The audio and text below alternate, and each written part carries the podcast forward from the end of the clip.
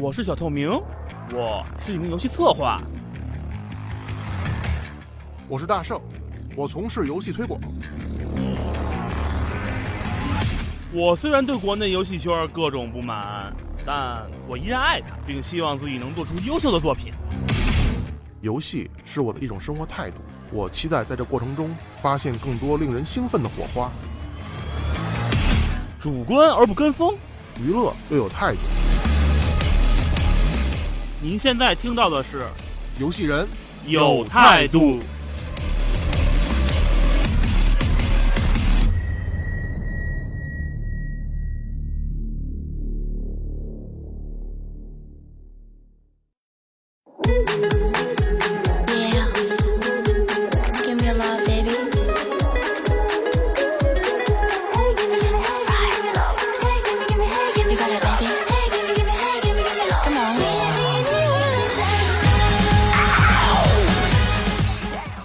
家好，欢迎收听这一次的游戏人有态度，我是主播大圣，我是小透明。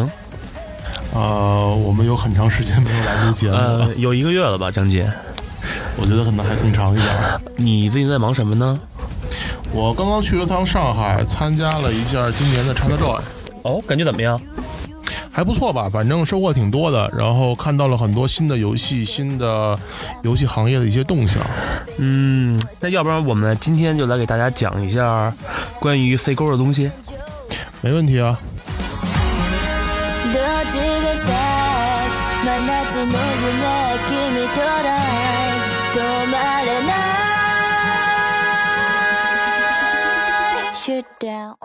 那行，那我们今天可以正好来聊一聊 ChinaJoy。那个大圣，你参加了几年？呃，是这样，我从一四年开始到现在，一共参加了三届 ChinaJoy 吧。嗯，比我好太多了。我只参加了第一届在北京举行的那一届，然后就再也无缘无缘了。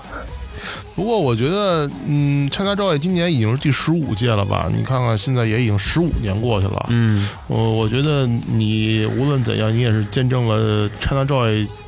一个出生嘛，对吧？啊，对，我算是见证它的一些发展。我觉得到现在，应该它越来越走向一个非常宏大和辉煌的一个规模。那这样吧，我们先给观众简单的介绍一下 ChinaJoy 如何？OK，那个简单介绍一下，ChinaJoy 叫做中国国际数码互动娱乐展览会。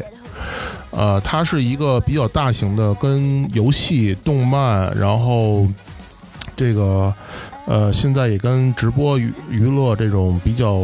关系比较紧密的一个大型的一个展会。嗯，不过我印象中，它刚诞生的时候，主要的卖点还是游戏和硬件。对，因为那个年代，你想十五年前，二零零二年吧？对，二零零二年的话，那个时候我们是在一个什么样的时代？就是基本上你玩游戏的话，只有 PC。主机也有，因为那会儿，因为那会儿我记得特别清楚，就是索尼可以说见证了这个 C 勾的一个成长。他当年进来了，当年 CJ 一的时候，我印象中是有那个举办过跟 PS 二相关的东西，因为当时 PS 二的行货也进入中进入中国嘛。嗯，然后后来因为我就没去，但是随着 PS 就是那个行货进入中国，他又开始重返这个展台了。而且我印象中是好像中间的零零散的情况下，他也一直在参加，只是没有就是那种可能发布会，不像现在有这种有这种发布会之类的东西。你说他可能没有办什么特别大型的展台，对吗？对，好，呃，有展台，我印象中是有展台的，但是可能就是不像现在，就是最近这两年，因为行货进来了嘛，就办的那么大。哦，明白了，明白了。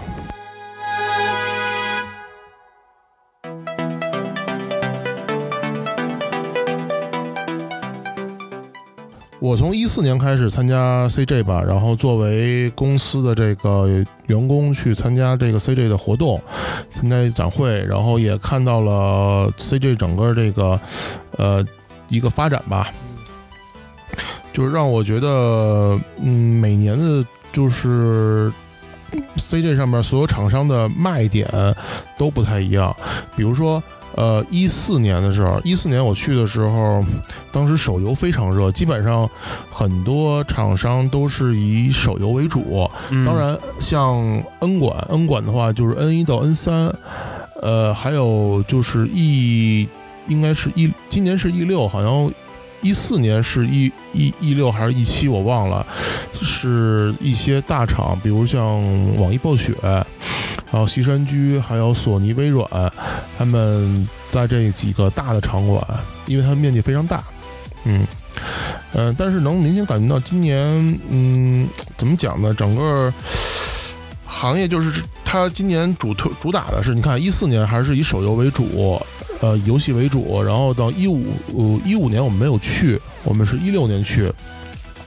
一六年的时候，你就能看到大量的呃，在主推这个 mobile 类游戏跟电子竞技。呃，到今年的时候，大家能看到这个直播、直播，还有这个，呃，就是现场的这个比赛会非常多，还有各种网红，嗯，然后由今年好像大家都不约而同的打出了这个泛娱乐这么一概念。嗯，我打断你一下啊，嗯，就是你觉得，就是这一届这这几年的 CJ，嗯，你觉得？有没有差异化表现呢？有，肯定有，肯定有。差异化表现，我觉得是这样，就是除了一方面，就是各个厂商参与厂商的变化，比如说有些厂商可能以前来了，但是今年可能就没再来，对吧？然后有些可能就是怎么讲呢？就是呃，他们可能会推出一些新的产品或者不同的产品。那你觉得就是这些观众或者这些玩家，他们跟往年比有什么变化吗？或者说一些不太一样的地方？不太一样的不太一样的地方。嗯，我觉得玩家这几年，呃，第一呢，他们越来越趋于年轻化。呃，第二呢，就是他们可能关注的点也是有。更多的不一样的地方，比如说，呃，以前玩家可能就是更加关注于，呃，周边呀或者妹子呀什么的，但是现在越来越多的玩家在关注游戏本身，嗯，这是挺好的一件现象。那好，那我就，那我想问你一下啊，因为大圣你在这场展出里头，既是一个参与者。就作为场上参与者，对，也是一个玩家，因为你也会去看一些其他展馆，对吧？没错，没错。嗯，那么你觉得就是你能看到的这个变化，以玩家身份来看到的变化，你觉得都有什么变化呢？呃，是这样，我觉得如果作为玩家来讲啊，我一般的 CJ 的话，可能是有这么几个目的，就是一个主要主要的目的性。第一呢，就是拿很多的非常精美的周边。嗯，然后还有呢，就是第二呢，就是可能看非常漂亮的收购。第三呢，我收购，我始终觉得这个东西是一个国际性的难题，因为那个那个一会儿来。据我所知，好像在 T 呃 TGS 东京东京游戏展，然后还是哪年就被强行禁止过收购，不能不能这样，不能那样。啊，这个我们一会儿可以再细聊一下，因为 C 这块收购的故事还挺多的。然后第三呢，我觉得就是可能玩家会第一时间体验到很多新的游戏和新的游戏设备，这个我觉得是一般小的展会是做不到的。嗯，然后第四呢，我觉得就是嗯，可以见一见好朋友，好朋友大家一块约着玩，也算是一个社交活动啊。那那你有没有没有你有没有见到你的可爱的女网友呢？和可爱的女朋友呢？呃，作作作为一个已婚人士来讲，我现在不好这口了。哦，对，还有一点就是，我觉得在 CJ 上，你有极大的机会可以得到，或者说是买到吧，买到很多嗯限量的东西，限量周边。你指就是你给我拿回来那个我们绿党的标志是吗？呃，对我们我们绿党标志，对。哦，我忘了跟你说，他那个给我拿回那个绿党的标志，也让我烧掉了。我不能容忍我去，我我不我不能容忍我从一个蓝党去判到绿党的阵营上。好好好，没关系，回头我再给你拿新的。嗯，那么那就咱们我们扯我们说到那个刚刚才的话题，就是这些周边，你觉得对于你来说吸引力很高吗？还是不太够呢？呃，对于我来讲，或者说或者这么说吧，就是嗯对于你来讲，这它这些会场限定的周边，对于你来说是属于一种什么状？呃，对于你来说是种什么样的呃状态，或者说让你让你有什么样的感觉？对对，这种这种场场馆限定周边，呃，说到周边啊，就是我这么觉得，嗯作为我来讲，周边肯定对我也是有一定吸引力的，因为，呃，我我好歹也是一个游戏玩家，对吧？我也有我支持的绿党，对吧？嗯，好 好好，对我是一个软饭啊。就录就录这最后一期了啊，下期再也见不着他了。有他没我，有我没他啊。啊，哎，我不是也给你拿了一个索尼的周边吗？当然，那个索尼周边我保留下来了，那个毛巾让我扔扔掉了，没有意义，只配给我擦脚。呃，是这样，我觉得作为玩家来讲，在上面可能肯定会很开心，能得到很多就是周边。呃，比如说这次我看一下啊，这次呃 CG Project 吧，然后跟盖亚互娱在这个场馆里举行的那个就是昆特牌的这一个活动，然后就非常的好，嗯。然后呃，然后跟玩家就是会有很多互动吧。然后你参加活动之后，也会得到比如 T 恤啊，比如什么。那这个应该是在网上买不到的。那当然，你可以在每年 CJ 的之后，在比如说闲鱼、淘宝上看到很多人出售自己拿到的这个 C 周边产品。不是，那呃，嗯那现在吧，我就让你转换一下立场，嗯，就是刚才说到出售出售周边和嗯这个吸引他来参加这活动，这个嗯就先问你第一个问题，就是你觉得就是这个周边嗯，对于吸引玩家来到你的你的就是那个展展台。嗯概率有多大，或者说你觉得怎么效实际效果会怎么样呢？首先不得不说的是，呃周边绝对是我不知道 E 三跟 TGS，但对于传达昼夜来讲，周边是绝对吸引玩家过来参观的重要的原因素之一，它的比重可能超过了百分之五六十。嗯，那么这个你觉得效果怎么样呢？或者说它就是效果跟它的这个周边的成本相比，还是那种特性相比，有多大的关系呢？呃，作为一名市场人员来啊、讲，我我我打岔一句，特性是指跟其他厂家不一样，就好比说别都送嗯 U 盘了。然后你送一可能送一个特别好玩的有特别好玩的 U 盘，反正总之总之不是跟其他的厂家呀，嗯就差异化呗。对差异化差异化。啊，是这样。首先，玩家们比较喜欢的是实用的，嗯，就是说我不会离开场馆之后就扔掉了周边，嗯因为呃，我不知道。嗯，听众们有没有去过长达周围的？反正去过长达周围的，知道每年场馆周围的垃圾桶都是爆满，有很多华而不实的一些周边就直接被扔掉了，例如比如传单，啊比如说，呃，印刷质量跟非常差的那种纸袋子，它啊不能装很多，嗯，周边的一些玩具或产品，然后它又很脆弱，然后就是就很容易就坏掉，那拿着也是一种负担，那索性扔掉了。呃，但是一般来说，传单我们暂且不说啊，因为首先我就从我的感觉来说，传单嗯并不算周边的一种，它只是一种广告。哦，印刷品，好的，但是纸袋儿这种东西呢，呃，我印象中我在去之前，我忘了是不是 CJ 了啊，嗯也是一个展会，拿了一堆纸袋，嗯，大袋小袋全抱回去了。那么嗯这种纸袋，你觉得对于玩家现在就是现在的玩家而言，这种东西是一个负担呢，还是一个真正能起到一个很好宣传作用呢？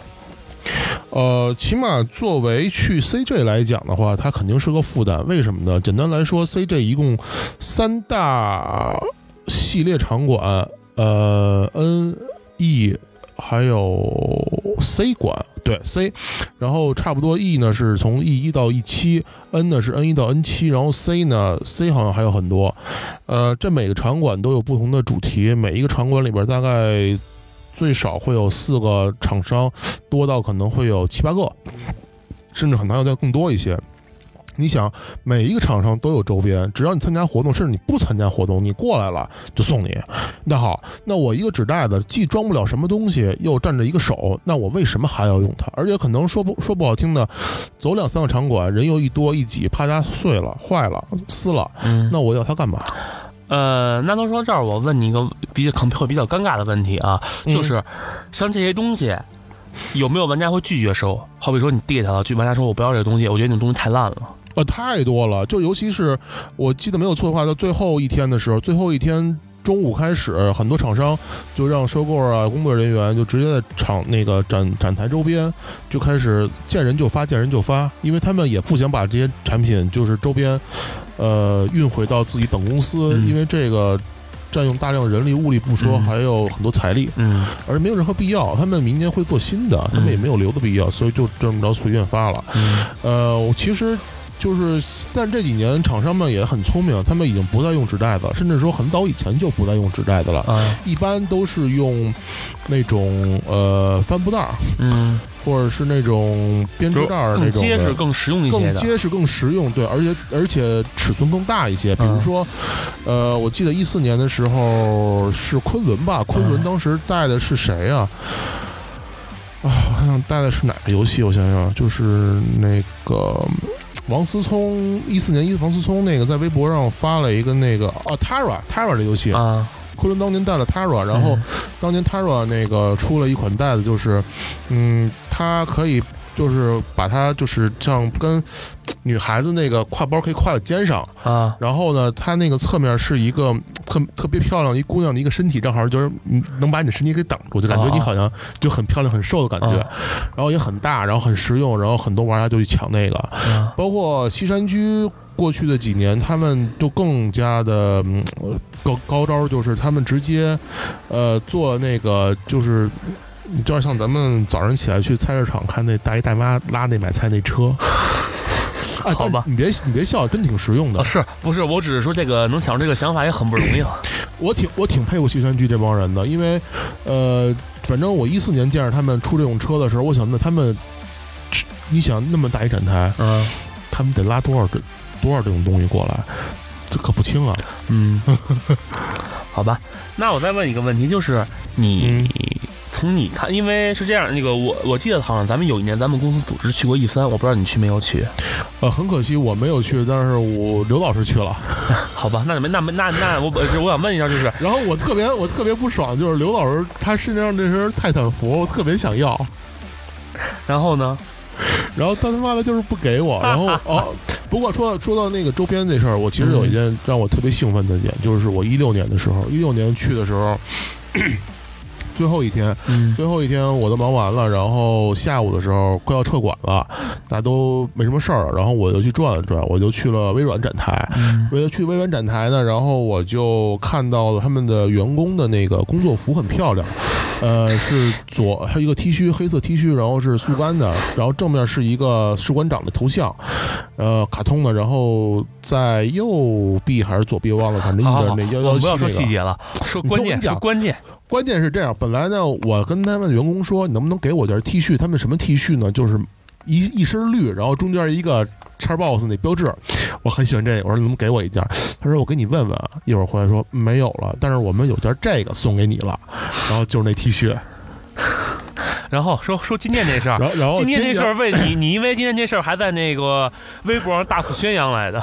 哦，今天特别爽。今天我去的时候，因为我是要提前进场进行场馆的布置，所以我先去了。然后我今年穿着这身衣服，在开馆前两天 路过微软展台的时候，看见了士官长的那个一比一雕像的正在立在那儿，然后我就跟他合了张影，发了个微博，然后艾特了一下那个微软的 Xbox 官微，然后被他给推了一下。然后第二天我在经过微软展台的时候，就被他们工作人员认出来了。啊好吧这也是一个挺有意思的一个回忆吧。嗯，就大概周边先嗯，就是大概这么一个情况。那我再问一下，你觉得就是呃现在的 CJ 和嗯国外的那些展、区别在哪儿？有些什么区别呢？这个你问我，我觉得太欺负人了，就是你所我也没看到的地去过呀。不是，就从你所看到的地方来去讲。你看啊，咱们咱们公司也有非常狂热的游戏爱好者。你看刘老师的去过 E 三，他也去过 TGS。后来我也跟他聊过，因为他也来过 CJ 嘛，然后问问他有没有什么感触。他觉得反正嗯这几年吧，我们国家的游戏行业一直是在蒸蒸日上。呃，我个人认为跟国外的这些已经可以不相上下了。就拿微微软来说啊，我因为我只比较关注微软，微软今年你像 Forza 还有一些新的游戏，它的首首发就是或者说它的发布是在 ChinaJoy。嗯，我觉得就光这一点来说，我们的地位就并不差。当然，科隆我没去过，或者我没太关注过。好，咱们公司的领导去过。嗯，那你现在就觉得从大环境上来说，或者从那个场馆的专业度来说，你觉得差异会很大吗？呃，这个那我就真的不好说了，因为我我我真没去过。但是从媒体发布会的一些照片来看的话，我觉得作为 ChinaJoy 应该是完全不输于任何国外的一些一线的游戏展。那么接下来我们开始一个比较让人咱们广播的特色的一个一个立场吧，就是你从你这个以一专业人员的身份，嗯，来正式的聊一聊 CJ 都有什么东西吧，就是说你所看到的东西。呃，你的意思是说，如果从一个游戏从业者的身份吗？对对对，就是我们哦把，因为众所周知，刚才你也说了嘛，大部分玩家来这儿可能是为了拿周边、看妹子、体验什么新东西、参加一些活动什么的。但是你作为一个从业者，到这到这这个地儿，那么你来说一下吧。就是作为你看啊，作为从业者来讲，嗯就是先拿，比如说作为这个厂厂商来讲吧，我们可以把我们的新产品发布，我们嗯放在 ChinaJoy，、对吧？嗯。呃，因为这有很多玩家会来，嗯，他们会关注。第二呢，我们可以在很高大上的酒店里边去开这个新闻发布会。嗯。因为 ChinaJoy 期间，很多媒体会有很多专员来到上海，嗯。然后这个时候呢，也是一个对媒体的一个曝光的好机会。啊，呃，呃。那你说的媒体是是现在就以现在你的嗯，就是说一个或者说一个比较现实的问题吧，你你觉得现在就是媒体这块儿来的媒体跟以前比有什么区别吗？呃，有很大区别。他们越来越注重这个互互动性，就比如说，以前的媒体可能只是单纯的发稿，只发一篇呃 PR 稿，有文字有图片。那现在可能更多的是做直播，比如说，很我看到很多媒体他们是带着摄像机，然后有那种直接的那种呃无线讯号，就可以在网上进行直接的这个就是现场的一个环境的一个直播，然后有主持人就跟就跟外景一样，非常的非常酷。嗯，那你说这个东西，我可不可以理解为是一种直播的形式？呃，对，而且今年其实直播已经是 ChinaJoy 一个非常重要的元素，因为我看到很多场馆，包括像熊猫直播、斗鱼什么的，他们的他们展台非常大，他们展台甚至可以说跟一线游戏厂商展台是一个一个面积，所以能你能看到的是，呃，他们包括不限于呃电竞比赛直播，然后艺人的歌舞直播，对吧？然后还有一些专访类的东西，嗯。然后这是作为呃参展方，对吧？参展方的话，我们可以做这些事情。呃，然后如果作为呃一些怎么讲呢？一些嗯非市场部或非运营部的呃从业者来讲，比如像做研发，做研发的话，我觉得每年 ChinaJoy 的时候，CGDC 的这个呃应该叫 CGD CGDC，就是呃应该是 China Game Developer 呃 Con Congress 中国游戏开发者者大会啊论坛，对对对，哎，论坛大会吧？英歌大会我记得应该是，嗯然后这个他们每年会有非常多的场次，这个专业性演讲会请到各个公司的大牛过来，呃，然后你在上边能接受到很多。作为研发人员来说，你能接收到很多新的这个行业的这个开发的这个讯息，包括新的技术应用，或者一些新的一些或者一些新游戏的一些研发内幕，你能看到他们是怎么去更新自己的这个技术的。那么我问一下，那你觉得就这个 CGDC，嗯，它这个讲座的质量又如何呢？我觉得非常的高。第一呢，就是他会请到业内的大牛，就是都是有头有脸的公司，而且绝对体量不会小，都是业内比较前端的，不会请一些那种初创小公司的一些，而且都是有自己的明星产品，在行业内都说得上话的这些嗯大佬。或者说这个这个这个这个 CGDC 是比较嗯偏商业化的一个那种嗯对大会。它并不是给，它是偏专业化的大会，应该这么讲。嗯，它并不是给玩家们去去做讲座的。不是，你可能理解我的错的意思，就是说，嗯首先，CGDC 这个大会肯定是专业性的，这点我嗯并没有否认。然后我想说，就是因为他请的那些东西更多更多的是一些在商业上比较成功的公司，嗯，而不是说像那种或者说以技以设计或者技术取长的公司，可能会被他给筛下去。呃，我觉得我不赞成这个说法，因为嗯这个大会上其实他的很多演讲是面向各各种门类的，比如说嗯。我我就在那上呃看听过一次，我忘了哪个公司的一个美术的一个主美的一个演讲，他讲的是他们的这个产品在这个这个这一时代上，就是怎么去优化他们的工作流程，然后嗯用到什么新的技术可以嗯。提高效率，嗯。然后包括我还听了一场，今年好像有一场是讲音效的，嗯。音效的制作，对，嗯，所以我觉得，嗯，你说商业上成功，我觉得，我觉得是这样，呃，在当今这游戏游戏行业来讲，嗯你只有商业上，你也不算成功吧，你是就是说你商业上得到认可，嗯才能证明是市场对你有认可。嗯，呃，这是因为是这样的话，就让我想起来另外一个，就是、就是大概跟嗯那叫独立游戏开发者大会，嗯它是相反的。它是我觉得他们这两个有点完全是一个比较，因为是这样的，因为首先 CGDC 我是嗯没有机会去，但是我也看过一些视频。独立游戏开发者大会我也看过一些视频，但是相对而言，就是我觉得可能 CGDC 更充满一些商业味儿，就是它是以市场为导向的一个大会，就是市场认可度为导为导向。而独立游戏开发者呢，更多是以它这个游戏的品质去作为一个参考数值。嗯，这个呢，我理解你的想法，但嗯我个人可能看到一些情况，我并不太认赞同你这个说法。嗯为什么这么说呢？就是说，呃，独立游戏啊是这样，嗯独立游戏其实很多时候它并不等同于低成本游戏开发，嗯你赞同吗？嗯，是这样的，你没有没有理解我的意思。我现在说的所有东西不是以从成本去聊的，而是以单纯的以它的影响力，或者说，嗯，怎么说呢？就是通过你的描述和我的认知当中，就是 CGD CGDC 可能他们请上去的人大多都是商业公司。就是更多的偏向商业公司成功的人士，有成功的东西的相关的地方去拿来的。对，要不然你说服不了别人。对，它并不像那个独立游戏开发者大会，更多的是一种一种嗯，怎么说呢，就是爱好者，爱好者，或者你不是爱好者。独立游、哦独立游戏制作人，很多人并不属于爱好者，对，可能能参加大会的人啊，嗯嗯，是他们更可能更多的是一种嗯，我去分享，我可以，当然他们这里面并不就是怎么说呢？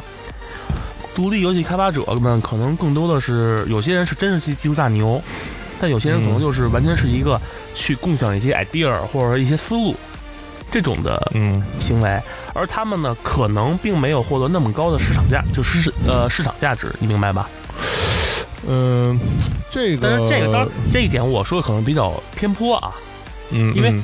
因为就是因为呃你所知道就是像呃因为利益相关，我就不不点公司了啊，有些嗯公司它的技术其实并不是很强，啊，然后我我大概想还是明白你想要表达的还是意思了。被请到了嗯那个 CGDC 去讲东西，但是我觉得嗯就这个这种这种公司，它并不没有资格去上面去讲一些他自己可能都弄不好的东西。呃，是这样，我觉得是这样啊，就是，呃，因为你看，在去年的时候，CGDC 跟独立游戏者开发大会是在同时举举行的，呃，咱们公司也有人去了，对吧？然后那个，我只是想这么说，因为现在独立独立游戏开发也算是一个比较热门的一个话题。他去年请到了山冈晃，去年独立游戏请到了山冈晃来到了会场进行了演出，然后咱们同事还帮我买了张碟，啊，我还挺感谢的。然后因为我很喜欢这个音乐人，呃，我只想说是这样，就是，嗯，我觉得这两个大会其实有他们自己怎么讲，就是有他们自己所专注的地方。但是我坚信的是，这两个大会都很专业，他们请的人，我只要他们请来了来做演讲，肯定是是干货，肯定是干货。这这点这点我不否认。啊，但是至于你说值不值或配不配的话，我觉得这个真的不重要，因为可能你觉得这个这个信息或者这个知识你很门儿清了，但是有些人可能真是听完之后豁然开朗。嗯，那你看我这么理解对不对？就是，嗯，嗯，CGDC 嗯可能更多的是一种，嗯，就像我之前说的，就嗯就就如果以游戏 游戏公司内部分那个分区分来说的话，嗯。独立游戏者开发大会可能更像研发，就是他们会更多的说一些跟那东西研发有关的东西，嗯，也不能这么说，就是那种嗯。他说的东西可能会更更纯一些，哦，明白我的意思吧？嗯就比较纯一些。而这个嗯。CGDC 呢，可能会就像就像你们市场部或者运营部，他们可能、嗯。可能更多的会带有一些包装一些。包装或者说啊，出于某种目的把他给请来了。呃，是这样啊。嗯。首先，我觉得能上 CGDC 的话，嗯。说明这个公司很有实力。啊，是我现在现在是呃，咱们俩现在讨论的就是咱争论的观点就是，啊呃，我并不否认这些公司的实力，啊，就是我这点是咱们都可以，我并没有否认。我现在这个意思，我就是想，嗯，怎么说呢？或者说，让观众区分一下这两个东西的是否就是不同。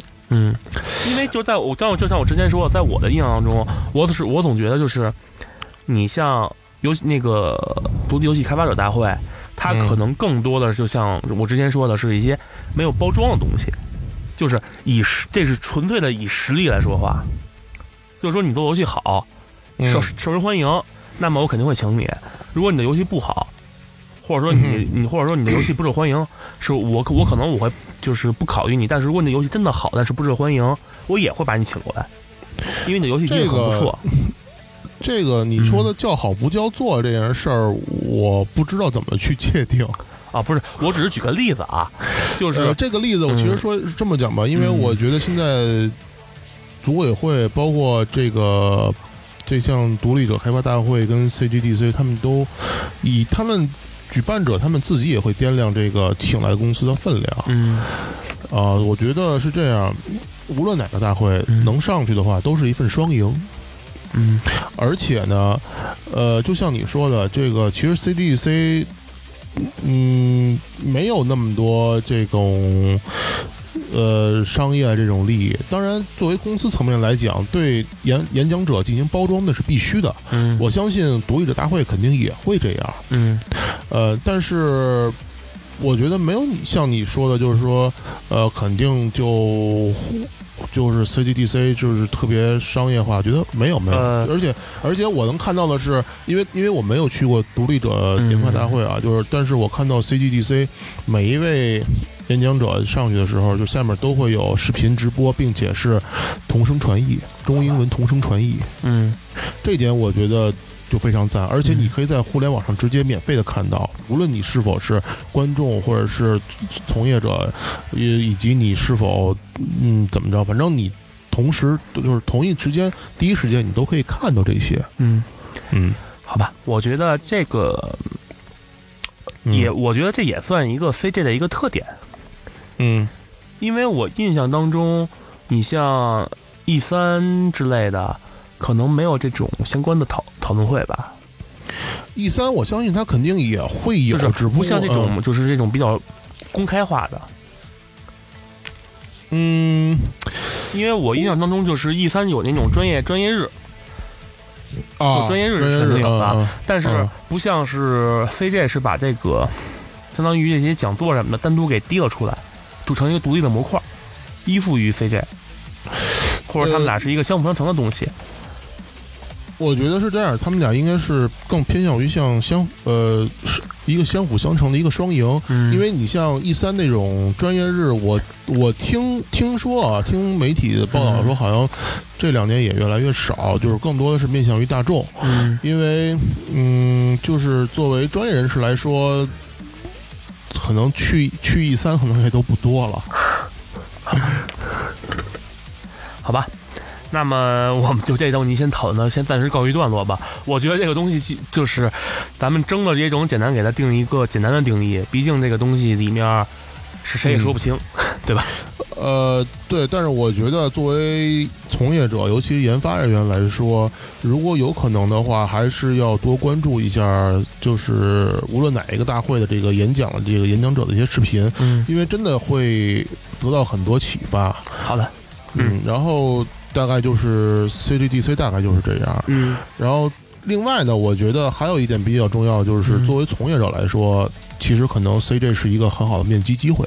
啊，因为你可以在无论是会场，还是在呃一些像这些发布会、这些嗯讲座、这些这些场馆里，你能见到很多你以往非常想认识的这些嗯呃大佬啊，嗯或者是一些制作人，他们都跟你基本上是一个零距离的接触。嗯，所以说，呃，对于这一会儿来讲，嗯，你可以有机会去搭讪到这些大佬们，但是如果他们愿意理你的话，啊，那么那个就是你刚才说到的话，他们会谈成生意，对吧？可能会谈成成生意。呃，但谈成是生意 是嗯这种东西的话，我觉得不是一般来说更会在一些更正式场合去谈吗？呃，是这样，就是说谈成生意怎么讲呢？呃，我觉得可能就拿我市场人员来说，无时无刻的不在谈业务，嗯，就是哪怕说，哪怕说，呃，我们。展会当天结束之后，我们大家一块儿去外边吃饭，因为去，因为上海那个时候小龙虾正好是最热的时候，所以大家都会去吃小龙虾。那经常就在吃饭的饭店旁边那桌，可能也是一个游戏公司的。那最后大家一吃饭，哎，一聊天儿啊，你们也是来上海啊开展，我们也是，然后一聊一换名片，哎，看看你们最近有什么新东西，我们有什么新东西，是不是可以搞一合作？那就有可能谈成一笔生意，都是很，很都是非常都是非常常见的啊。嗯，来上海的大家都挺忙的，嗯呃，除了自己本职工作以外，基本上每天，尤其像跑市场、跑商务的话，基本上都是在社交，都是在认识一些新的资源，嗯再看看有没有合作的可能性。嗯所以我觉得，嗯，真的能谈成一笔的话，有新的合作，对对对，两边都是非常好的事儿。呃，那正好说到合作，就像你，你是一个运营对吧？嗯，那么你算吧，啊那么你要啊，那么我想问一下，就是你在这个展台里面，嗯，就是或者说你运营部门，嗯或者说什么其他部门、市场部门，嗯在这个就是这一个展台里面，嗯，是有多少种职责，或者说去分工呢？或者说你们的作用是什么？啊，那那说到这一点，我那就简直我们的工作就太太辛苦了。我现在简单的讲述一下我们每天的这个展台这个工作的一些流程吧。嗯，因为我是现场的执行人员嘛，所以每天早上七点钟起床，然后七点半的时候收拾完毕，在楼下的酒店的餐厅吃完早饭。吃完早饭之后呢，赶紧叫辆车就直奔会场，大概是在九点钟以前，应该是八点半，八点半的时候到达我们的展台，开始进行布展。因为差不多九点九点半的时候，人群就该进来了。然后一般的话就是，你像我的工作就是。先清扫一下展台周围有没有垃圾什么的，然后把周边都备好，然后去对一下这个展那个现场那个舞台上面的音视频是不是对，然后跟其他同事，因为还有其他同事要负责其他的内容，比如说负责活动执行流程这块的同事，跟他对一下我们今天的活动流程是几点到几点，然后跟周边的同事对一下我们这个活动流程是发什么样的奖品，然后把货都备好，然后跟其他的同事对一下这个，比如说，嗯，我们出了一些什么状况，可以找到谁，包括，呃，如果是有谁谁来了需要找谁的话，他哪儿能找得到？包括呃，咱们今年展台，因为咱们这几年展台一直都有的这个试玩区，所以手机要看好，然后还要让人盯好了这个一些不要去毁坏我们的展台，嗯因为玩家很多，呃，也很难说下线。呃，一会儿这个我们可以好好来聊一聊，很难说会发生什么样的事情。对，看来你已经深受深受其害了。呃，也不叫深受其害吧，反正我觉得就是一种新的人生体验吧，还挺有意思的。呃，反正你看，我们八点钟到八点八点半到了之后，我们收拾完了，处理好了，差不多九点九点半，哎，人一进来就开始忙起来了。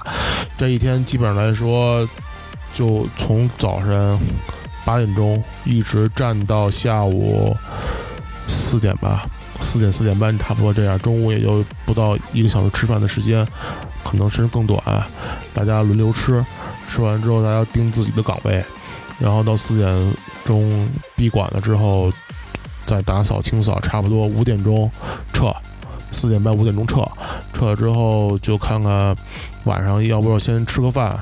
然后去酒店总结一下今天的活动，没有什么问题的话，核对一下这今天如果需要发新闻的话，或者是说做一些什么样的准备的话，做好，然后把明天的活动简单的安排出来，然后就睡觉。一般来说，这个时候快的话可能十一点多、十二点，要是晚点的话，可能都已经一两点了。等，呃，我反正今年我是真的有点觉得有点挺累的，嗯，平均每天睡眠不到六个小时吧。好吧。那么然后要站的话，对，嗯。站将近站的个八九个小时。哎，那么说到这个，就是当初选收购的时候，我记得好像你也去了吧？呃，是这样，我没有去，但是我们的我们部门的领导还有一些同事嗯。去上海亲自去挑选收购，因为嗯。我刚才说到周边可能对于玩家来讲是百分之五十，那么收购可能就是另外的百分之五十，嗯。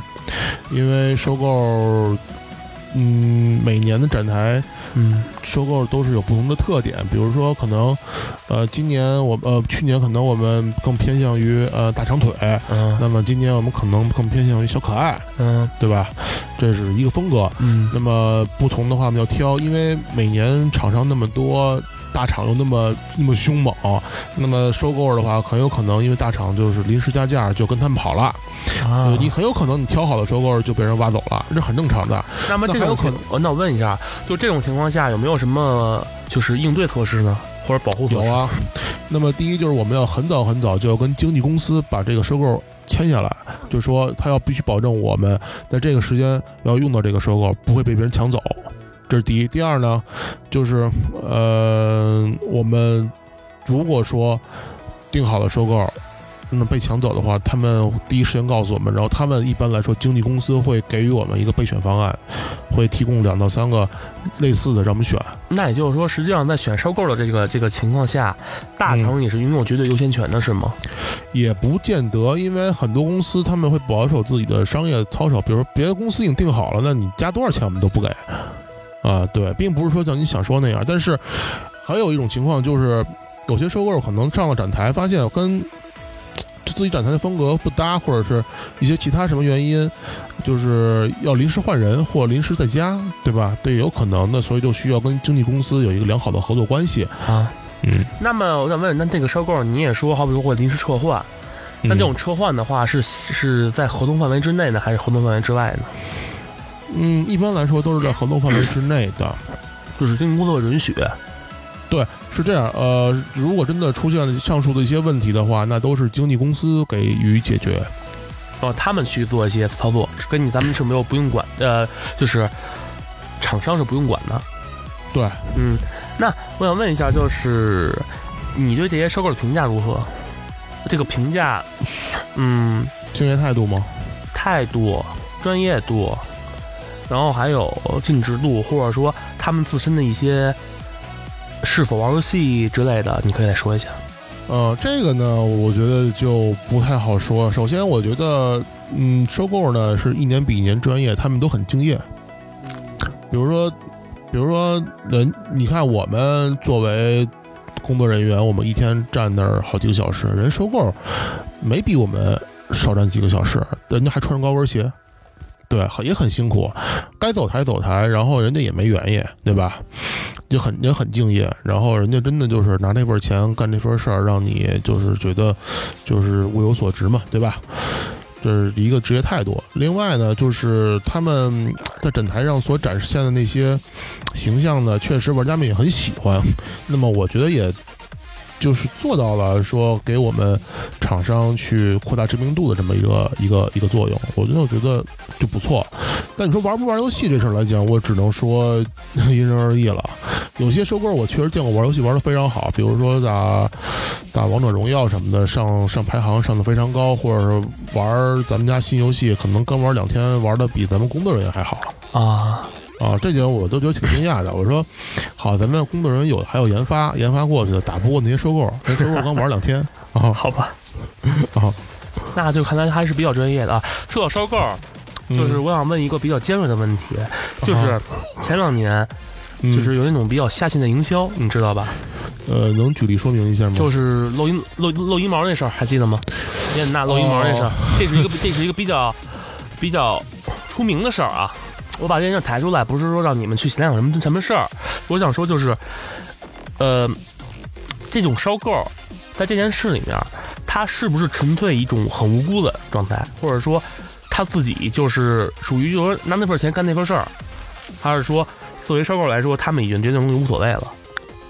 嗯，就是这个，哦我希望你从一个，就是你所看到的一个比较高。啊参与者，我我的意思是说啊，就是因为现在众所周知嘛，就是收购啊价目表，我就不说了，啊就是这东西，就是啊我可能觉得这里面东西肯定是有，但是这里面我是希望你作为一个参与过的人参与，人，我想换他一个他们一个比较真实的状态。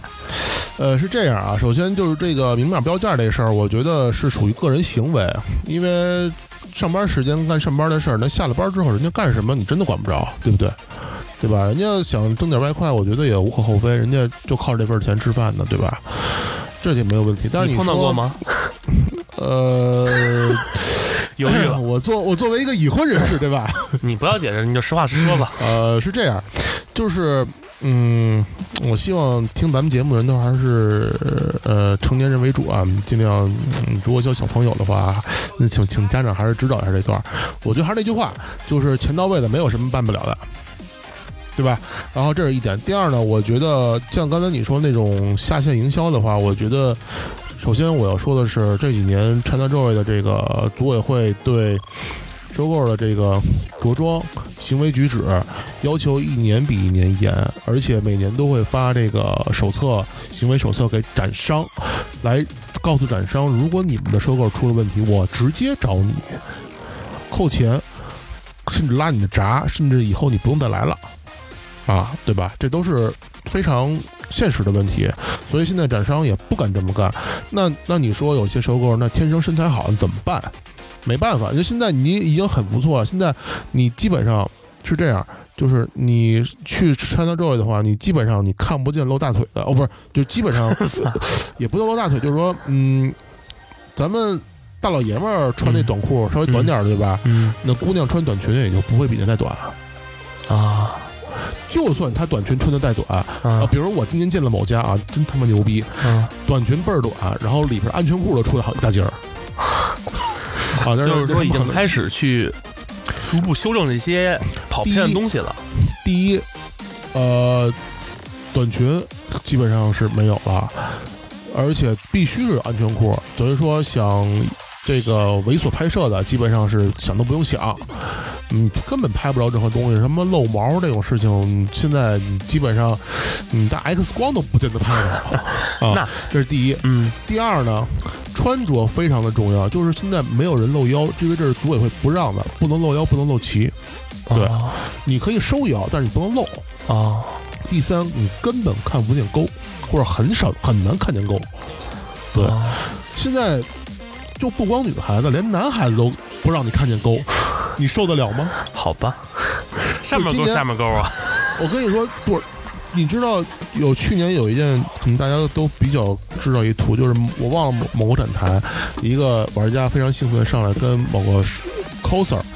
呃，古装女 coser 合影，然后兴奋同时把她给强吻了，然后那 coser 一脸茫然，然后是那镜头追随的 coser 到了更衣间，那一脱衣服是个男孩子，啊，就是那这件事儿，呃，你觉得是真的是这样吗？就是玩家就就是这么下线的，还是说这件事儿其实只是一个虚的炒作。炒作，呃，不好说。但是我觉得玩家在现场非常的热情，呃，这点我理解。因为啊我之前在做过一些一些那个漫展的志愿者嘛，这些下件事儿我也没少没少经历，对，只是是我想说的是，这几年 ChinaJoy 的这块儿管得越来越严，所以我觉得下线这种事儿吧，嗯，只能说。反正我这，反正我今年没看见什么福利。啊，福利因为毕竟现在管得严了嘛。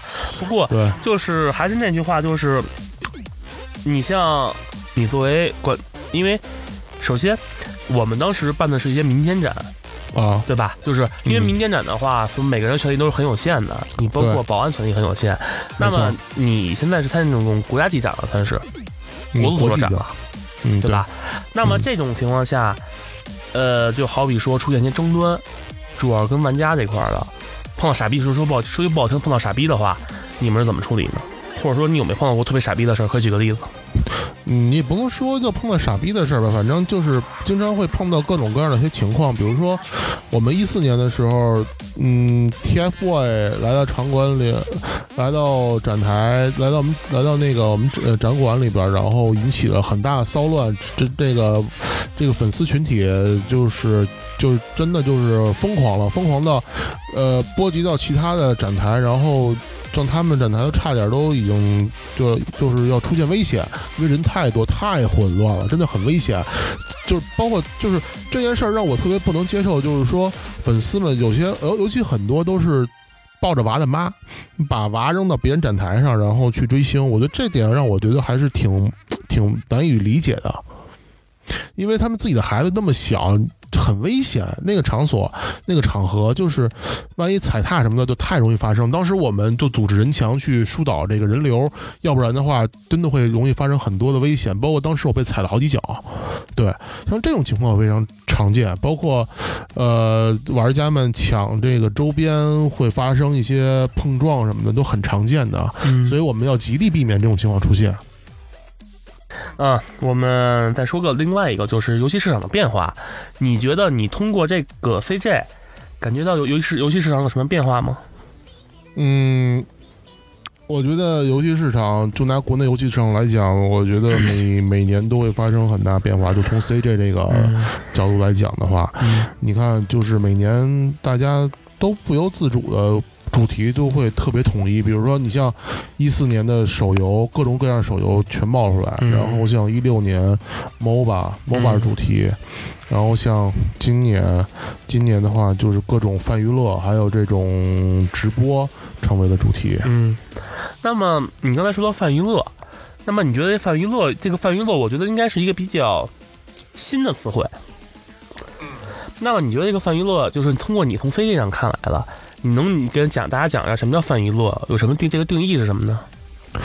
呃，泛娱乐吧，其实每个公司对它的定义都不太一样，但是我个人觉得就是说，它的核心还是一个产品品牌，它是一个，它是其实是一个品牌，就是通过这个品牌，我们可以做很多的产品内容，比如说像暴雪的《魔兽世界》，对吧？《魔兽世界》它本身是一个 MMORPG 游戏，对吧？那么它呢又可以出小说，对吗？它还能出音乐，它的音乐甚至还能做成音乐会，对吗？包括那你要如果算上魔兽这个题材的话，那么它还能有电影，对吧？然后包括这个的话，那如果你说呃一些网红玩它的话，那它可能还是个艺人类型的东西，就跟这个艺人这块儿有沾边儿。所以说，我们真正其实我个人觉得泛娱乐这东西，它更多的是偏向于一个产品的 IP，就是说它一个品牌。当这品牌起来之后，我们可以在上面做很多很多很多内容。那你看我这么理解可不可以？所谓的泛娱乐嗯其实也是一个炒的一个概念，它并没有呃特指某些东西，也没有特指的，只是一个比较宽放的，就跟嗯，就跟媒体号称的 VR 元年这种有点类似。呃，对，我觉得也是，因为 VR 这个东西吧，其实不同的产品、不同的体验是完全不一样的。呃，包括泛娱乐，每个公司可能运作的理念也是完全不同。所以我觉得刚才我说的只是我认为的一点，但并不代表说可能是所有公司都这么去想。嗯，而且我们确实看到了一些成功的公司在运作产品品牌的时候是怎么做的，比如说。嗯，暴雪，比如说索尼，比如说微软，对吧？今年都和一些比较大的，对我觉得都是可以那什么的。嗯，那么你觉，我问一下，你觉得就是说这里面，嗯，怎么说呢？就是通过这个，刚才咱们聊这泛娱乐也好，这些营销也好，这些方式也好，你觉得你作为一个市场部来说，你觉得有什么机遇吗？对这个这个市场有什么看法？嗯，只能说盘子越来越大，但是门槛也越来越高。例如，呃，因为是这样的，就是你所说的盘子越来越大，这一点实际上这是老老生老生常谈了。就每年我们都看到报纸上或者媒体上说什么游戏什么手游产业越来越大，手游产业越来越好，巴拉巴拉巴拉巴拉的。但是现在一个很严重的问题就是，包括北京，据我所知，北京的游戏产业实际上已经已经洗过好几轮牌了。小公司能活的期望已经非常非常微小了，对吧？那么这种情况下，你觉得你依然觉得它会是一个，嗯，这个盘子会越来越大吗？就是，我我插一句啊，就是你像这个洗牌的东西，我觉得是一种让市场正规化的一个手段，肯定的，对吧？就是因为你洗完一次牌，你的弱者会淘淘汰出去，那么就由强者来制定一个规则。如果你能那做大，那么你可以把墙上踢下去，你来去就正规则。说白了，谁先能赢谁说话嘛，对吧？这就是市场的正规化。但是随着这个市场正规化呢，你就是说你会发现，像这个手游这个产业，实际上也是在饱和状态。呃，你说的没错。呃，我觉得是这样。现在起码作为国内手游来讲，它已经。其实很多从业者也都不否认，它已经逐渐进入一个偏红海的状态。呃，我说这盘子越来越大呢，是我认为，就是说你不能单单的是拿游戏。尤其是是拿手游来说，或者说，嗯，你都不能拿游戏来说。为什么我要这么讲？因为现在我们看到情况就是，这两年，呃，年轻人，咱们虽然也算年轻人，但是我们我发现，就是我们的娱乐的这个类型越来越多。比如说，我可以玩游戏，对吗？嗯。我可以看电影，嗯，我可以追剧，嗯，我可以读书，我可以听音乐，我可以干很多很多很多事儿，嗯，不像我们小的时候，可能我们只能玩游戏，嗯，对吧？其实现在同理，现在这帮，嗯，像十七八岁、二十出头的年轻人，他们选择娱乐的方式也是多元化，他们已经不像我们那个时候只能选择玩游戏了。那你的话意思上，我可以理解为就是泛娱乐。是正好是适应这个东西，或适应这个时代所提出来的一个概念。实际上，它这个泛娱乐并不是单纯的只是说咱们常规的娱乐，也可能包括已知的或者未知的一种方式。我一直认为，娱乐什么是娱乐？娱乐是一种让自己身心愉悦的体验。对，我的意思就是，泛娱乐只是说让你获得这个体验的方法，但这个方法并没有规定好怎么去做。对，还有可能是各种各样的，包括我给你举个例子，你像你们去玩狼人杀或玩桌游，这也是一种娱乐方式，对不对？对。但是你说真的，如果你就拿玩桌游来说，呃，就拿今年那个盖亚和 City Project 那个昆特牌来说吧，那如果你没玩过巫师的话，你知道昆特牌是什么吗？并不知道，你也不会去玩它，对吗？嗯。那你知道了之后，那么你就会玩昆特牌，对吧？嗯。那么你玩昆特牌，假如说，假如说你玩昆特牌，那好，那 那假如说这样，呃，昆特牌可能很多同那个听众还不是特别清楚，那我再说一个简而呃更加简单一点的，比如说魔兽世界和，就就说那个炉石炉石或者万智牌或者三国杀三国杀吧。呃，三国杀，对对对，就是这种东西吧。反正我觉得。你懂我说的意思对吗？嗯，就是我我可能通过 A，我发现它还有 B，嗯，我通过了 A，我发现了 B 之后，结果发现 C 我特别喜欢，嗯，我这么说你能够就是一个连锁反应呗，因为我接触这个以后，我觉得好玩，然后我就发现我去观察搜过它关联的项目，没错没错，其实这就是我个人认为可能未来泛娱乐一个比较成功的方向。啊，嗯。所以说我刚才说的是泛娱乐，可能在我看来，呃，我觉得一个比较成功的方向可能是偏向于打造一个产品的品牌，而这个产品并不限于是某一类娱乐形式，比如说游戏。嗯，也就是说，一个综合变成一个综合性产品了。对，就是这样。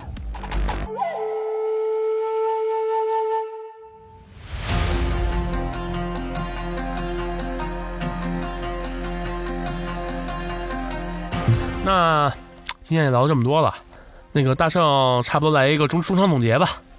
哇，这就把这重任给我哈啊。嗯，我觉得今年我去 ChinaJoy 也是挺有收获的，因为又看到了很多新的游戏、新的厂商，呃，因为又看到很多新的游戏发布，又看到了很多有一些有意思的东西，新的一些厂商的面孔，也觉得很兴奋。我最重要的觉得我很幸运的是从事游戏行业，我能看到很多。让我觉得非常令人令人很兴奋的东西吧，我觉得这是这是我今年最大的收获。我希望无论是玩家，你你你是不呃，就是说喜欢游戏的玩家，还是这个从业者，我觉得嗯，有机会吧，有机会还是去上海看一眼 ChinaJoy。虽然每年 ChinaJoy 都是在上海最热的时候，但是我觉得跟大家一起体验一下那种夏日男友的那种热情吧。好吧。那今天就到这里，好吧，那就谢谢大家收听这一期的游戏人有态度，大家下期见，OK，下期见，拜拜。